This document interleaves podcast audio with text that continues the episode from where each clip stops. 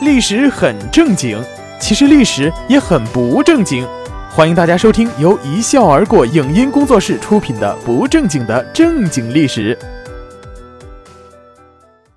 大家好，我是主播兰心。我们今天呢来说一说夹缝中求生存的无赖皇帝。作者萧胜。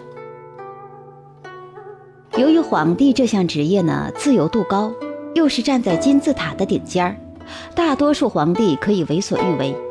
在历朝历代的皇帝中，他们的喜好啊可真是千奇百怪，有喜欢美女的，有爱好字画的，也有热衷于搞文艺、写诗词的，等等，不一而足。但是呢，我如果说有皇帝喜欢抢劫的，估计没几人会信。占山为王，落草为寇。那是穷的连饭都吃不起的人才干的高危行业。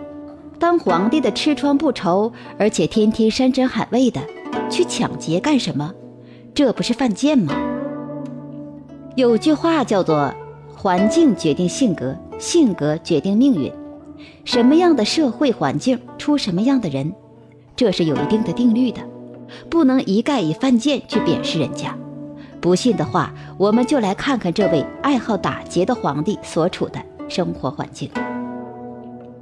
高从诲呢，是五代时期南平国的第二任君主，也就是说，南平国的江山是他老爸打下来的。高从诲的老爸名叫高季兴，他早年呢曾经是五代头号杀星朱温的家奴，后来由于表现突出，一路高升。朱温称帝建立后梁的时候，高季兴被封为荆南节度使。按说呢，一个奴才走到这一步，已经是祖坟冒青烟了。但是高季兴啊，他比较好钻营。后梁让李存勖灭了之后，他立马转变态度，投向后唐，被李存勖封为南平王。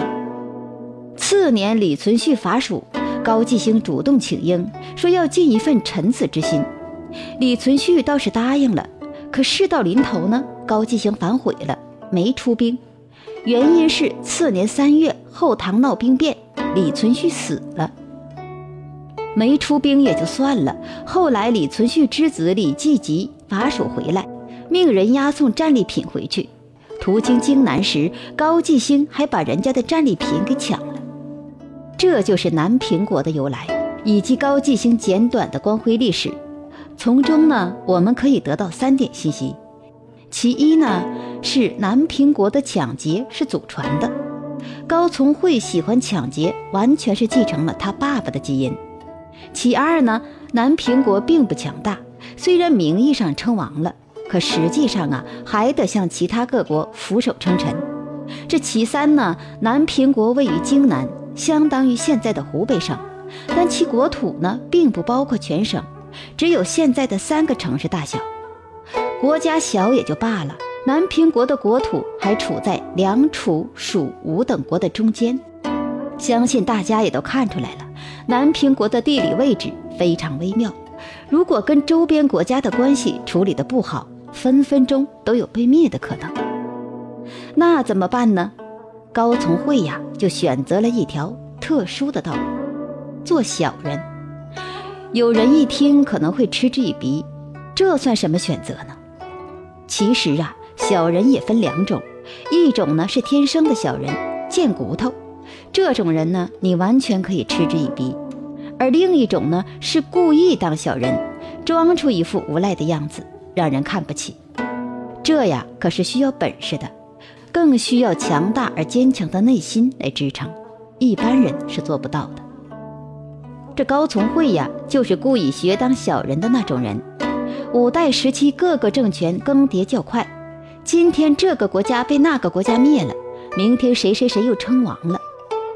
但不管是谁称王，这高从诲呀，都要派使节前去祝贺，并且呢，毕恭毕敬地表示：“我愿意向你称臣。”所谓伸手不打笑脸人，我都这样了，你还能把我往死里整吗？如果仅仅是这样，还只是三分像小人，这明眼人一看就知道你这是虚与委蛇，不过是为了能在夹缝中求生存，装的。为了装得更像个小人，高从诲必须更进一步，那就是出尔反尔。我们来举一个例子。话说那后晋高祖石敬瑭割让幽云十六州，靠契丹人的势力造反成功，灭了后唐，建立后晋政权。由于他自己也知道这种卖国的行径为人所不齿，为了防止周围藩镇的那些藩王造反，他就姑息养奸，由着他们作威作福。可是即便如此啊，还是有人想走石敬瑭的造反路子，将他拉下来，自己称王。公元九百四十一年，山南东道节度使安从进就起兵造反了。他派人相约高从诲说：“石敬瑭那货靠契丹上位，为天下人所不齿，你跟我一起反了吧。造反成功后，我分十几座城池给你，这样你也就不需要在京南憋屈了。”高聪慧哪敢得罪安从进这种造反派呀，满口答应说。好啊，我一直想反呢，就盼着跟你合作了。结果这双方一交战呢，石敬瑭的大军把襄阳城围了个水泄不通，高从诲马上就在安从进的背后捅了一刀，跟石敬瑭里应外合，打了个漂亮仗。安从进跟这种人合作，肠子都悔青了，质问道：“你他娘的为何吃里扒外？”高从诲说。你他娘的哪只眼睛看见我吃你口粮了？安从进呢，想哭的心都有了，无奈之下举足焚火自杀。石敬瑭大获全胜后，高从诲向他讨要封赏，说：“你这仗能胜，大部分可都是我的功劳啊！你得赐我一座城池，这样的话呢，方便以后再次合作。”石敬瑭觉得。养安从进那样的狼，还不如养高从诲这样的小人，至少他不敢造反呢。果然就把湖北钟祥给了高从诲。做人做到这一步啊，应该算是个十足的小人了吧？可高从诲呢，觉得还不够火候，还没把小人做到家。这小人最大的特点是什么呢？一个字就可以概括了，那就是贪，贪财，贪生。贪得无厌。作为一个真正的小人，只有更贪，没有最贪。在那样的乱世之中，你只有把贪字发挥到手中无贪，心中有贪的境界，才是最安全的。大家呢才会真正对你放心。为了做到手里无贪，心中有贪的最高境界，这高从诲呀就放下皇帝的身份，开始做抢劫行当了。咱们前文提到，南平国位于各国的夹缝之中，却又在长江边上，各国物资来往都要从这里经过，相当于一个物资交流的中转站。这是个干抢劫的绝佳之地呀！这下各国来往的使节可就遭殃了。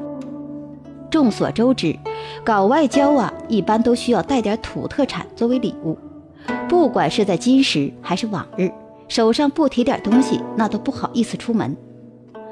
高从诲巴不得你多带点儿，他每天呢就带着人马在山头候着，见有人从山下而过，就率众呼啸而下，喝一声：“呆！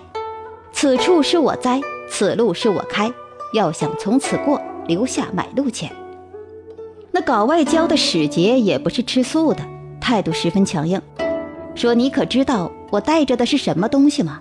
也敢放肆？这可是给某国的贡品。贡品？高从诲哈哈一笑，别说是贡品，就算是给天王老子应急去的尿壶，本大王也照抢不误。你到底给不给？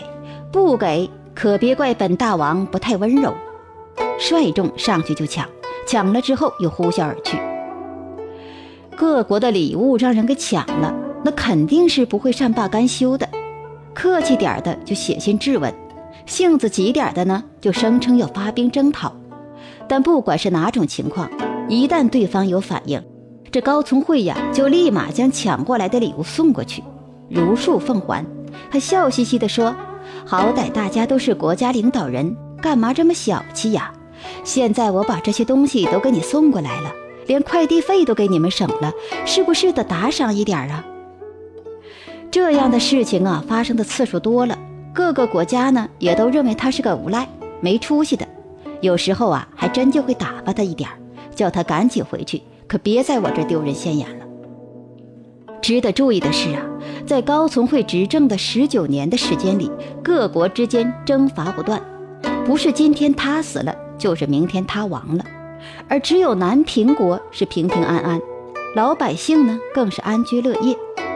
像此等事情，在五代十国这样大分裂的时候，是绝无仅有的。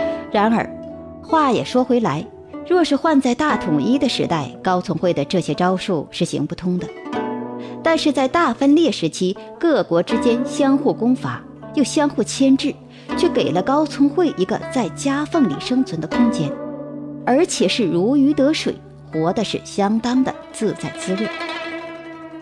好了，感谢大家的收听，这里是一笑而过工作室出品的《不正经的正经历史》，我是主播兰心，我们下一期再见。